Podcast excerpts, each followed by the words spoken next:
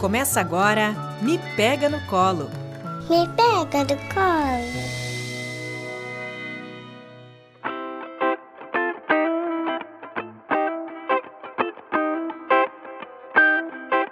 Olá, eu sou a Fran Benedetti. Eu sou a Cris Cruel e esse é o Me Pega no Colo, o podcast do mestrado profissional Saúde Materno Infantil da Universidade Franciscana. Na central técnica, Alan Carrion. O Me Pega no Colo é desenvolvido na rádio Web UFN. Hoje nós vamos falar sobre os cuidados do recém-nascido. Então, passa o seu café, aqueça a água para o chimarrão, porque o nosso bate-papo de hoje nós temos uma convidada muito especial, que é a enfermeira Kellen Pompeu. Ela tem uma vasta experiência no cuidado das gestantes, parturientes e famílias com bebês recém-nascidos. E eu vou começar pedindo que a Kellen se apresente para nós. Quem é você, Kellen? Conta aí. Olá, então eu sou a Kellen, enfermeira obstétrica, mestre em saúde materna infantil pela Universidade Franciscana e atuo há mais de 15 anos em um hospital universitário e também acompanho famílias né, no, nos seus domicílios no parto né, e no pós-parto. Aí com alguma experiência, então, no tema abordado hoje. Ótimo, Kellen. Vamos começar falando sobre esse período, né? Nós estamos falando dos primeiros 30 dias do bebê. Para quem não sabe, está nos escutando aqui, a gente considera o bebê recém-nascido até o quanto? 28 dias? 28 dias. 28 dias. Então, estamos falando desses momentos iniciais, os primeiros encontros, a chegada da família com esse bebê em casa, que é um estranho no começo, né? Precisa ser conhecido. A família vai se familiarizando também com esse bebê. E é um momento aí cheio de desafios. A gente acompanha algumas famílias que dizem que estão com muita vontade de ir para casa com o bebê, enquanto que outras se sentem seguras no ambiente hospitalar, ainda com o apoio da equipe, uhum. justamente porque não sabem se serão competentes o suficiente para cuidar desse bebê, especialmente quando se trata do primeiro bebê que chega a essa família. Exato. Um momento desafiador, intenso e muito desafiador.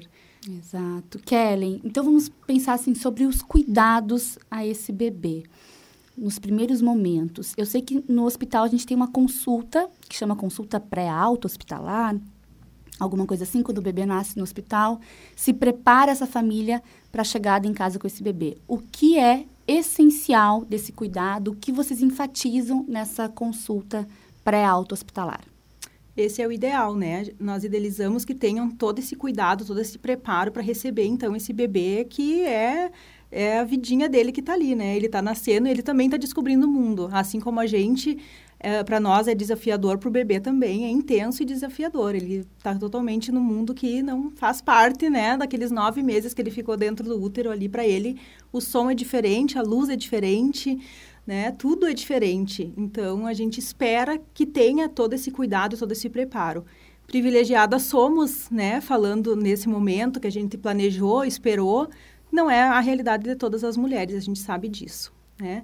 Então, a gente espera que todas as mulheres tenham esse cuidado, esse preparo, então, para levar esse bebê para casa e que ele possa ter né, os melhores cuidados e essa mulher também consiga dar para essa criança né, todo o amor, todo o cuidado que a gente quer que todos os bebês tenham. Então, planejar, né? Se uh, estudar. Durante os nove meses a gente fala que não é só o enxoval físico que a gente tem que fazer, é todo o preparo, toda leitura possível, todo o conhecimento, né? Que outras outras experiências passem para nós, mas também que profissionais capacitados passem aquilo que as evidências científicas nos trazem, né? Porque a gente tem muito do cultural, que é muito importante, a gente reconhece, mas também que são passadas, né, algumas, algumas, alguns cuidados que não não condizem mais, né, com que aquele bebê precisa, que hoje a gente sabe. Então, isso é, é um... É bem... Tem que ter bastante cuidado, né, para a gente conseguir, então, não uh, comprometer a, a cultura familiar, né, mas querer dar o melhor para aquele bebê. Então, a gente espera que, esse, que essa consulta seja né, realmente realizada e que essa mulher esteja preparada com a sua família para cuidar desse bebê.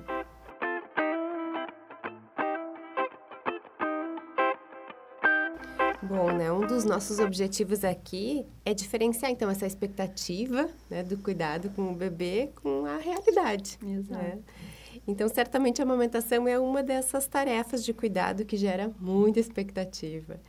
E especialmente, né, da mulher, da mãe, da família toda que vai receber esse bebê, a gente observa, né, o quanto antes da maternidade as, a, as famílias, as mulheres acabam falando sobre a amamentação de uma forma que parece encantador, sem dificuldades, né, que vai acontecer tudo de uma forma tranquila.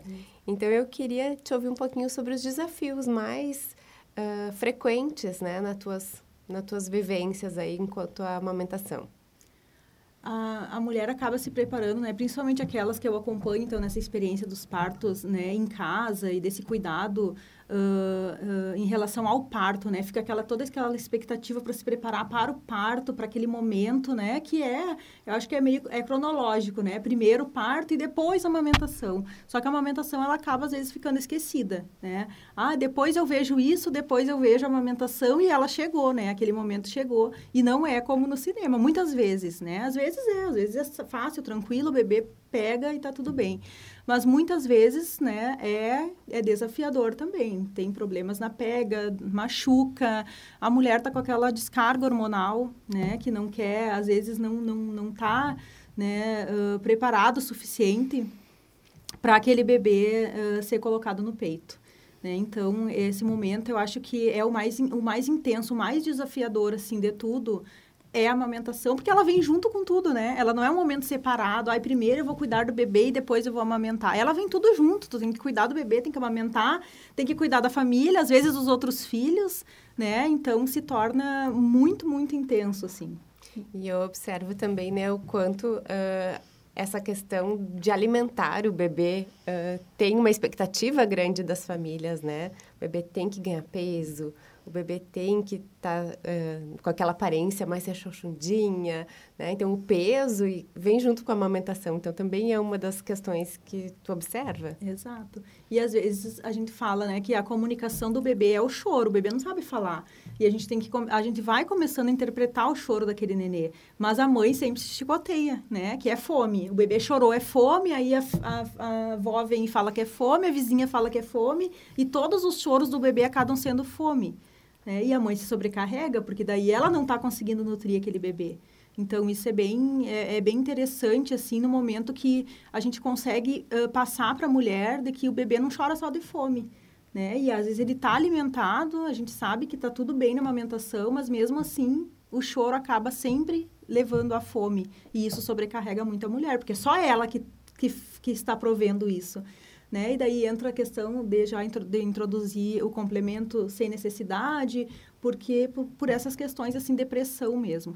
Então essa preparação, né, estar preparado para a amamentação é tão importante quanto os cuidados com o bebê e o parto. Acho que é importante também ressaltar, né, que é, que é fundamental se preparar lá na gestação quanto à amamentação, né? Exato. Que aí é ficando mais mais fácil, mais tranquilo para lidar com esse momento.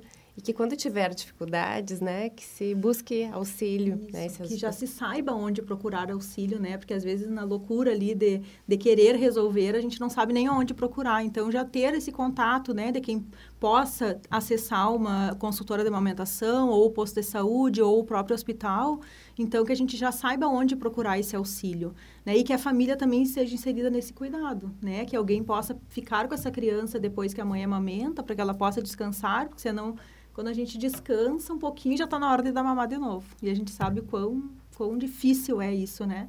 Lidar com a falta, com a falta de... O excesso de sono e a falta de dormir, né? Uhum. Então... É...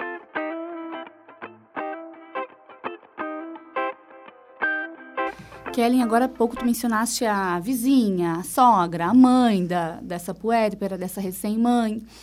Então, tem aí algumas pessoas que também compõem esse cenário. E a gente sabe que durante os primeiros 30 dias do bebê, que a gente está falando desse recém-nascido aqui, não é recomendada visita. É, a não ser, claro, pessoas muito próximas. E eu percebo que muitas puérperas não sabem bem o que elas querem, na verdade. É como se elas, ela, é, esse, essa, esse sentimento ambivalente com relação ao cuidado ao bebê, que já se apresenta durante a gestação, se mantém no pós-parto. Então, ela se sente exaurida, exausta, cansada, mas ao mesmo tempo ela não muitas vezes não quer compartilhar o cuidado desse bebê com outras pessoas. Essa ambivalência é muito paradoxal. Eu entendo que a maioria das puérperas nem elas próprias se entendem, né? Então é muito difícil comunicar isso para a família. Além disso, a gente tem um bebê frágil, que acabou de nascer, que não está protegido ainda com as vacinas, né? O contato dele com o mundo fora do útero está iniciando. Então, nós temos outro desafio aí dos cuidados iniciais ao recém-nascido, que é como é, conciliar a necessidade de uma rede de apoio para essa puérpera e para esse pai, para essa família, e a necessidade de proteção na saúde do bem-estar do bebê. Essa família também que está iniciando a intimidade, está começando a se conhecer. Quando recebe muitas visitas, isso fica perturbado, hum. né? Então, eu acho que esse é outro desafio muito importante. Como que eu consigo encontrar essa medida? E quando eu encontro essa medida, como que eu comunico isso para os meus familiares e amigos? Que eu preciso de mais privacidade, ou que eu preciso que as visitas sejam realizadas no, no tempo do bebê, no tempo da família, e não no tempo de quem quer visitar. É, é, é bem melindroso, né? Esse momento, assim, é melindroso porque, uh, como tu falou, Cris, a gente uh, tá nesse momento de querer ficar só, mas a gente precisa de ajuda, né? E aquela ajuda nem sempre ela sabe dosar a, a, a, o que precisa ser feito, né? E principalmente as avós, né? Que elas querem estar ali junto, elas estão vivendo um momento de novo, né? Como se fosse o nascimento daquele do filho de novo e ela quer replicar tudo que ela que ela viveu. E muitas vezes a mãe já já sabe que não quer, né? Ela sabe que não vai dar chazinho, que não vai dar biquinho, que não vai botar faixa no umbigo, né? E muitas vezes a avó quer replicar esse cuidado. Então, esse momento é bem melindroso, assim, precisa ser falado já antes, né? Olha, eu não vou dar chá, eu sei que no meu tempo era, né, indicado, mas agora, né? Então, já ir mostrando isso aos pouquinhos, porque senão esse choque é, é bem difícil.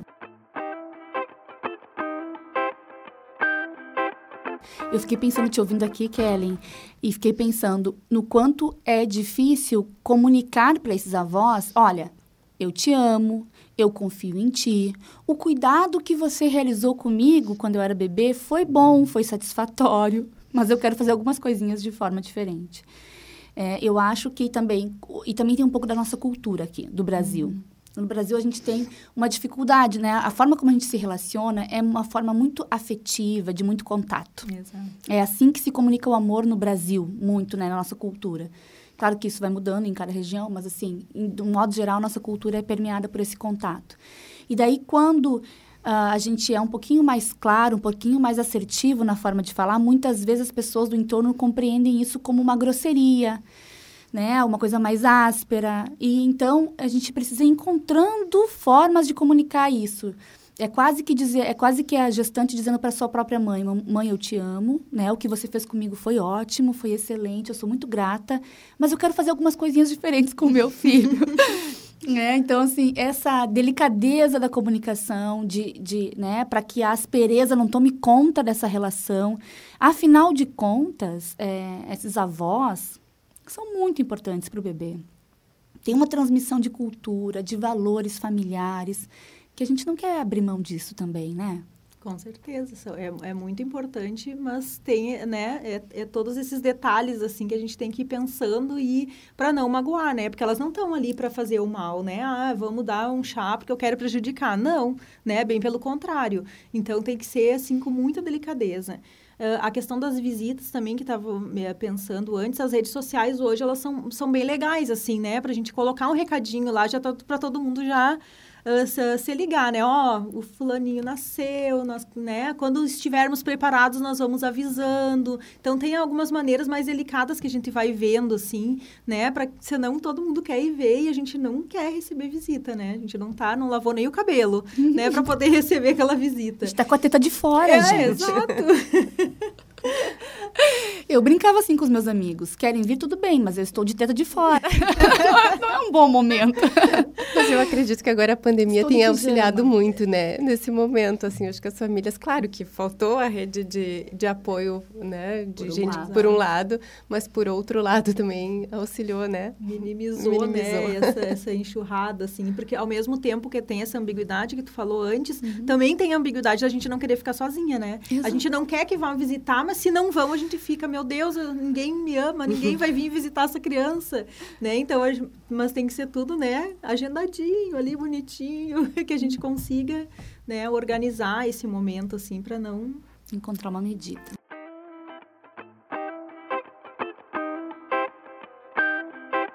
E além né, dessa medida de, de cuidados, de visitas, também é importante, né, uh, essas expectativas, para que essas expectativas não sejam frustradas, o autocuidado da, dessa mulher, dessa mãe que está amamentando, né?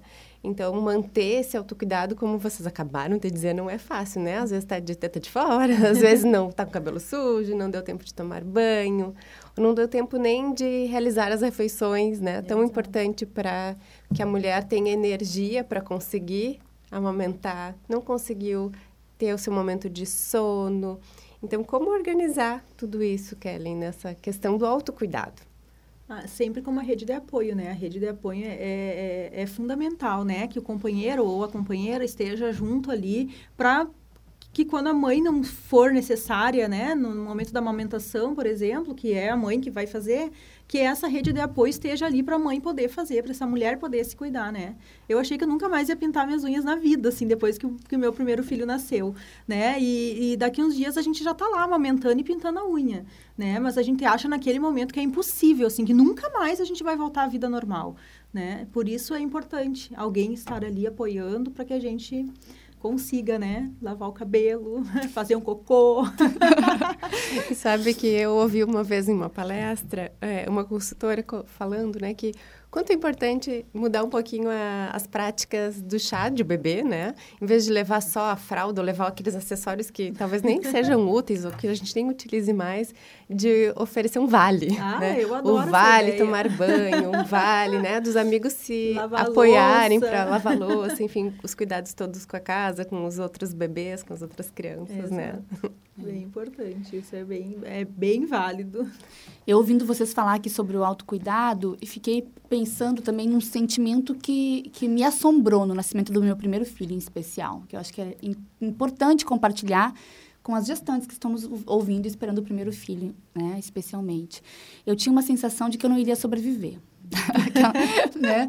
No primeiro, assim, eu pensei, aquela sensação nos invade, nos consome. É, isso não passa nunca, isso não vai passar. A partir de agora, a minha vida será assim. Uhum. E, a, a, a, emocionalmente, essa mulher está muito comprometida, muito afetada, muito é, regredida até. Exato. E fica com realmente uma dificuldade de de ter essa noção mais ampla do que está acontecendo e do que daquilo ali é passageiro é transitório. Então, acho que ter ali no entorno algumas mulheres escolhidas a dedo, poucas, né?